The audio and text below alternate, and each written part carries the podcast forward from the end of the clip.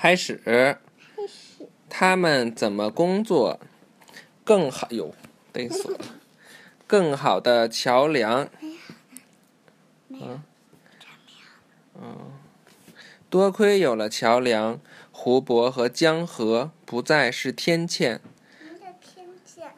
天堑呀，就是大自然，比如这个海上或者河上，要是没有桥。我们就过不去吗？就是天然的一些障碍，就叫天堑。别这么弄了，一会儿又受伤了。人们建造桥梁，以跨越水面或崎岖不平的地面。全世界有成千上万种桥梁。嘛呀？你别弄那个，那底下脏着呢，都是土，好吗？过来。那那那那铺的好好的，你干嘛给弄成那样啊？全世界有成千上万座桥梁，但桥梁的种类却基本只有五种。来，专心听了，桥梁只有五种，快来，来，上上这边来。梁梁桥、梁桥、拱桥、吊桥、剪支梁桥和钢索斜拉桥。你认为玻璃能用来造桥吗？能。有发明家正在朝这个方向努力。桥梁中的混凝土容易受盐、冰和风的侵蚀。请讲。陈老师上回就就在那个那个用玻璃做的桥上走。是吗？下一特别可怕，就感觉你走在水里头。真的。真的真的。那你想去吗？回头咱们也去一个。好吗？回头咱们也去一个玻璃桥。可是我怕玻璃桥碎了。没关系的。可以哪了吗？钢铁。我们现在正在讲故事呢。嗯。坐在这儿好好听好吗？嗯。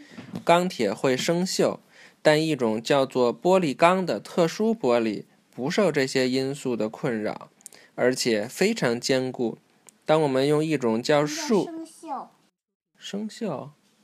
金就是比如铁，要是它老水，比如下下雨老浊，它那个金属就会被腐蚀，就会出现小小红点、小红斑，那个就叫锈。金属是什么？铁。土。铁会生锈。铁是什么？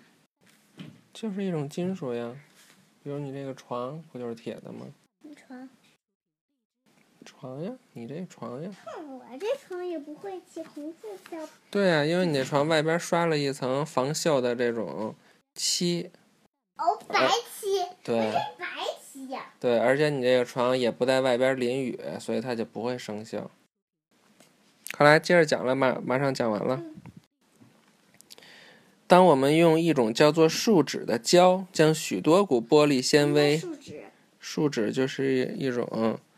像塑料似的东西，也是人人工制造的。粘将许多股玻璃纤维粘到一起后，结果就是比钢和混凝土更坚固的玻璃钢。玻璃钢很轻，而且很容易成型。你看，我们一一个一个说说啊，全世界基本只有这五种桥梁。以后我们看见各种桥的话。以后我们看到各种桥的话，以后我们看到各种桥的话，就可以去判断它到底是哪种桥，好不好？梁桥，这种桥可以用木头、钢铁或是混凝土建造。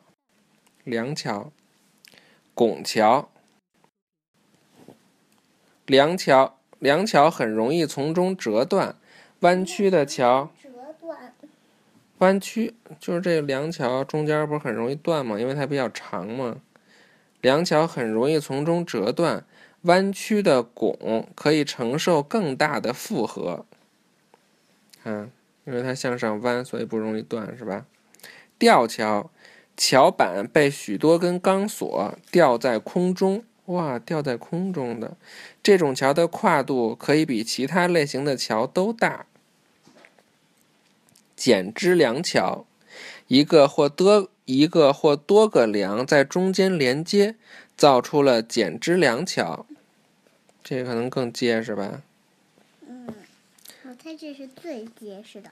嗯，钢索斜拉桥，这是一种最新的桥梁设计。和梁桥相比，这种桥需要更少的混凝土或钢铁。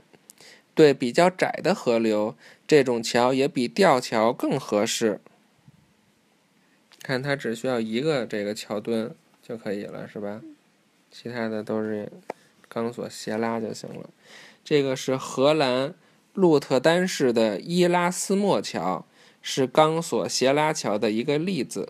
例子，例子就是一个举例，那个例举例就是比如比如我们说一个事儿，然后拿一个现在现有存在的事情来证明它，它就是不是证明它，就是它属于这个东西，叫就叫例子。